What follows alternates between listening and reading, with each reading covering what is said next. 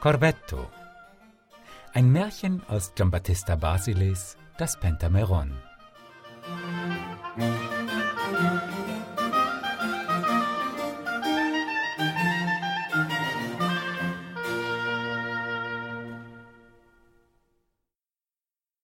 Befand sich einmal im Dienste des Königs von Breitenfluss ein sehr wackerer Jüngling, der wegen seines trefflichen Benehmens von seinem Herrn in hohem Grade geliebt, von allen Höflingen aber eben deshalb von Herzen gehasst und verabscheut wurde, da sie als Fledermäuse der Bosheit den Tagesglanz der Tugenden Corvettos nicht anschauen konnten, der sich mit der baren Münze lobenswerten Betragens die Gunst seines Gebieters erkaufte. Daher war der Zephyr des ihm von dem Könige erwiesenen Wohlwollens für den Ingrimm der von Neid berstenden ein wahrer Scirocco, so dass sie zu jeder Stunde und in allen Winkeln des Palastes nichts anderes taten, als dass sie über den armen Corvetto brummten, murrten, flüsterten, zischelten, sich zuraunten und sprachen Was für einen Zauber hat denn dieser Hans Papp dem König angetan, dass dieser ihm so wohl will? Wie kommt er denn zu dem Glück, dass fast kein Tag vergeht, wo er nicht eine neue Gunstbezeigung erhält? Denn wir gehen immer nur rückwärts wie die Seiler, kommen in unseren Umständen immer nur mehr zurück und dienen doch auch so treu wie die Hunde, schwitzen wie die Taglöhner und jagen wie die Dammhirsche, um die Wünsche des Königs aufs Haar zu treffen. Fürwahr, man muss nur ein Quäntchen Glück haben, denn wer das nur hat, fällt immer auf die Füße.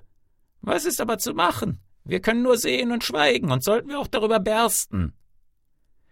Diese und ähnliche Worte flogen von dem Bogen ihres Mundes und glichen vergifteten Pfeilen, deren Ziel der Untergang Corvettos war. Wer dem, der zu der Hölle der Höfe verdammt ist, wo Schmeicheleien scheffelweise verkauft, Bosheiten und böse Dienste malterweise zugemessen und Betrug und Verrat zentnerweise ausgewogen werden, Wer könnte daher sagen, wie viel Fußeisen der Hinterlist man ihm legte, um ihn fallen zu machen?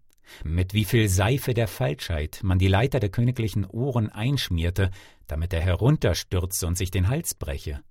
Wer könnte die Gruben des Trugs zählen, die man in des Königs Herz grub, und die Fallen freundschaftlichen Eifers, in die man ihn zu locken suchte? Corvetto aber, der gefeit war und die Kniffe sah, die Pfiffe merkte, die Schlingen wahrnahm und die Listen, Anschläge, Tücken, Ränke und Nachstellungen seiner Feinde inne wurde, hielt stets die Ohren steif und die Augen weit offen, um nicht einen Fehltritt zu tun, da er wohl wusste, dass das Glück der Höflinge gläsern ist. Je höher er aber stieg, desto tiefer und schneller sanken die andern, so dass sie, am Ende nicht mehr wissend, auf welche Weise sie ihn aus dem Wege räumen sollten, da ihre Verleumdungen keinen Glauben fanden, auf den Einfall kamen, ihn durch Lobeserhebungen in einen Abgrund zu stürzen, eine Kunst, die in der Hölle erfunden und an den Höfen vervollkommnet worden ist. Und zwar versuchten sie, ihre Absicht auf folgende Weise zu erreichen. Zehn Meilen von Schottland nämlich, wo selbst der Wohnsitz jenes Königs sich befand, wohnte ein wilder Mann, der grimmigste und scheußlichste aller, die je aus dem Land der wilden Männer gekommen, der, vom König verfolgt, sich auf dem Gipfel eines Berges in einem Wald festgesetzt hatte, der so dicht war, dass selbst nicht einmal die Vögel darin nisteten und die fest verschlungenen Zweige auch nicht einen einzigen Blick der Sonne durchließen. Dieser wilde Mann nun hatte ein schönes Ross, das aussah wie gemalt und unter vielen anderen vortrefflichen Eigenschaften auch die Gabe der Rede besaß, da es durch eine besondere Zauberkraft ebenso sprechen konnte wie ein Mensch.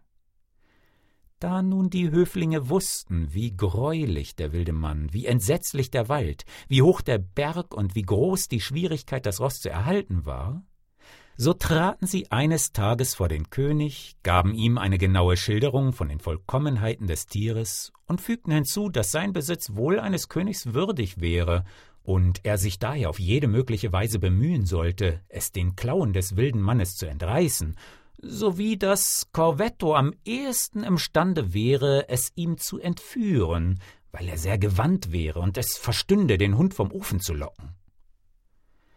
Der König, der nicht ahnte, dass unter den Blumen dieser Worte eine Schlange verborgen lag, ließ Corvetto sogleich vor sich kommen und sprach zu ihm Wenn du mich irgend liebst, sieh zu, dass du mir das Ross des wilden Mannes, meines Feindes, auf eine oder die andere Weise verschaffst, denn es soll dich sicherlich nicht gereuen, mir diesen Dienst erwiesen zu haben.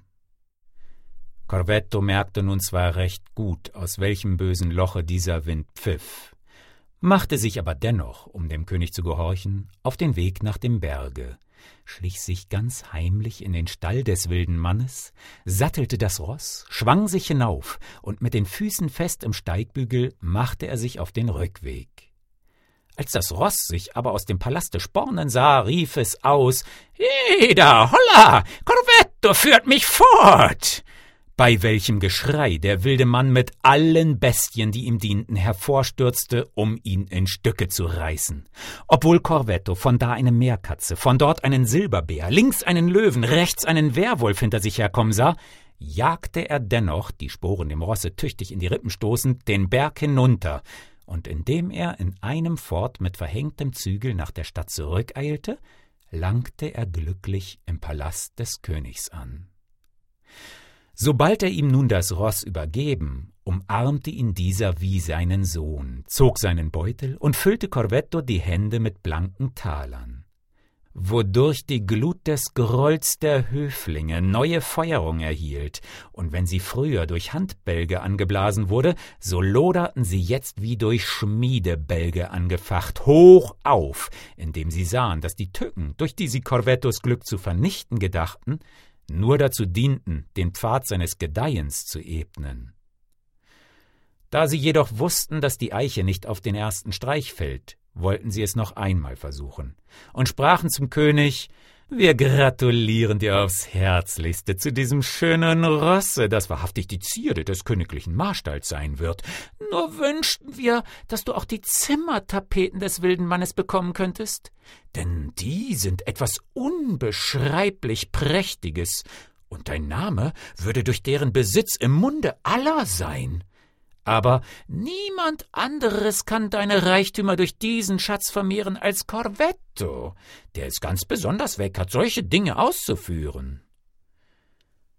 Der König, der tanzte, wie man ihm pfiff, und von diesen bittern, aber überzuckerten Früchten eben nur die Schale aß, ließ Corvetto wieder vor sich kommen und bat ihn, ihm die Zimmertapeten des wilden Mannes zu verschaffen. Ohne ein Wort zu erwidern, begab sich Corvetto ein, zwei, drei auf den Berg des wilden Mannes, schlich sich ungesehen in sein Schlafzimmer, verbarg sich unter dem Bette und wartete da, ohne sich zu rühren, bis die Nacht, um die Sterne lachen zu machen, dem Himmel das Gesicht schwarz anrußt, worauf er, nachdem der wilde Mann sich mit seiner Frau niedergelegt hatte, so leise wie möglich die Tapeten von den Wänden nahm, und da er sogar auch die Bettdecke mit fortmausen wollte, diese ganz sachte wegzuziehen anfing. Hierüber erwachte jedoch der wilde Mann und sagte zu seiner Frau, sie solle nicht so sehr ziehen, denn sie decke ihn ganz auf, so dass er sich leicht erkälten könnte. Was zum Kuckuck, versetzte die Frau, du deckst mich ja auf, und ich liege schon ganz bloß. Wo Teufel ist denn die Decke? sprach nun der wilde Mann, und indem er die Hand aus dem Bette steckte, fasste er Corvetto gerade ins Gesicht, so dass er sogleich zu schreien anfing. Der Kobold! Der Kobold! Heda, Lichter, hurtig! Und bei diesem Lärm das Haus in Aufruhr geriet. Corvetto hatte jedoch inzwischen die Tapete zum Fenster hinausgeworfen, sprang ihnen nach und eilte, sie rasch zusammenfassend, spornstreichs in die Stadt zurück, wo selbst er von dem Könige mit solchen Freudenbezeigungen überhäuft wurde, dass man sich weder diese noch auch den Ärger der Höflinge denken kann, die vor Verdruss fast barsten. Gleichwohl fassten sie den Plan, mit dem Nachtrag der Schelmerei über Corvetto herzufallen, und traten daher wieder vor den König, der fast närrisch war vor Freude über die Tapeten, da sie nicht nur von Seide gewirkt und mit Goldstickereien verziert waren, sondern auch außerdem noch tausenderlei sinnreiche Einfälle und Gedanken eingewebt hatten, wie zum Beispiel, wenn ich mich recht erinnere, einen Hahn, der beim Anblick der Morgenröte eben seine Stimme erheben wollte, mit einem Motto in toskanischer Sprache, Solcio temere, also Sonne, wenn ich dich nur sehe ferner eine welke Sonnenblume mit einer gleichfalls toskanischen Überschrift al calare del sole, also wenn die Sonne sinkt. Und außerdem noch so viele andere Dinge, dass ein ganz anderes Gedächtnis und weit mehr Zeit als die meinige nötig wäre, um alles herzuerzählen. Indem nun, sage ich, die Höflinge den König voll Jubel und Freude antrafen, sprachen sie zu ihm, da Corvetto euch zuliebe schon so sehr Großes ausgeführt hat, so würde es nur eine Kleinigkeit sein, wenn er, um euch einen ganz besonderen Dienst zu erweisen, euch den Besitz des Palastes des wilden Mannes verschaffte der von der Art ist, dass selbst ein Kaiser darin wohnen könnte, denn er enthält so viele Flügel und Gemächer, dass er ein Heer zu fassen vermöchte. Und ihr könnt euch die Höfe, Hallen, Bogengänge, Altanen, geruchlosen Latrinen und Röhrenkamine gar nicht vorstellen, die da selbst mit so großartiger Architektur angelegt sind, dass die Kunst auf ihn stolz ist, die Natur sich schämt und das Staunen auf die Spitze getrieben wird. Der König, dessen Fantasie sehr empfänglich war und rasch schwanger wurde, ließ wiederum Corvetto rufen und sagte ihm, welch ein Gelüst nach dem Palast des wilden Mannes ihn ergriffen hätte und dass er zu so vielen Diensten, die er ihm erwiesen, auch noch diesen hinzufügen möchte. Denn er würde ihn mit der Kreide der Dankbarkeit an die Tafel des Gedächtnisses schreiben. Corvetto nun, der bei jeder Gelegenheit gleich Feuer fing und sich eine Sache nicht zweimal heißen ließ, nahm sogleich die Beine über den Buckel.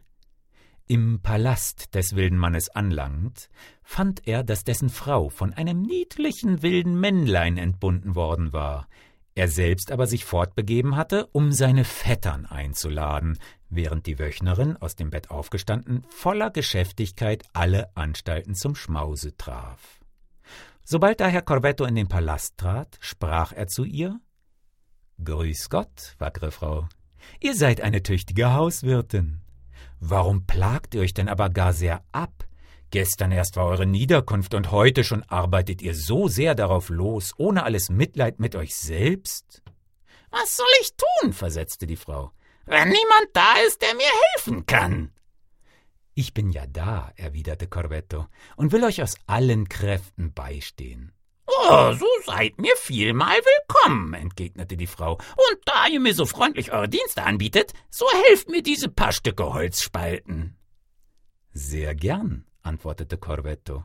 Und wenn diese paar Stücke nicht genug sind, spalte ich mehr und indem er eine frisch geschliffene Axt ergriff, hieb er, statt in das Holz, der wilden Frau auf den Schädel, so dass sie stracks zur Erde stürzte, lief dann sogleich vor den Eingang des Palastes, machte eine tiefe, tiefe Grube, und nachdem er sie mit Zweigen und Erde bedeckt, passte er hinter dem Tore auf, bis er den wilden Mann mit seinen Vettern ankommen sah, worauf er innerhalb des Hofes zu rufen anfing Halt da, ich will's euch geraten haben. Es lebe der König von Breitenfluss.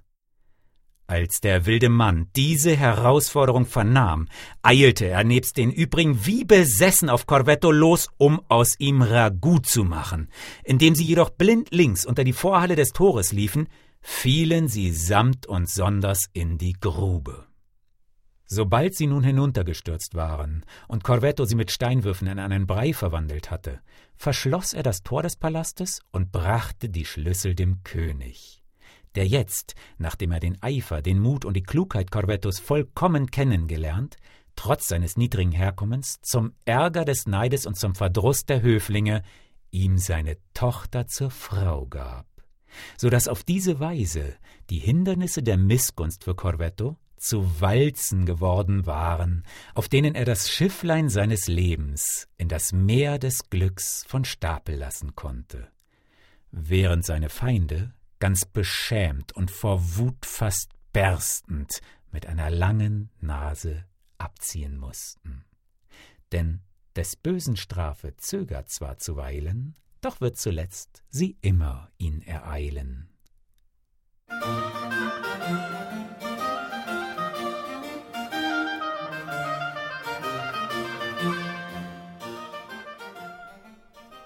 Das Pentameron oder Das Märchen aller Märchen. Eine Märchensammlung von Giambattista Basile. Übersetzt aus dem Neapolitanischen von Felix Liebrecht. Sprecher Eckhard Bade. www.märchenkabinett.de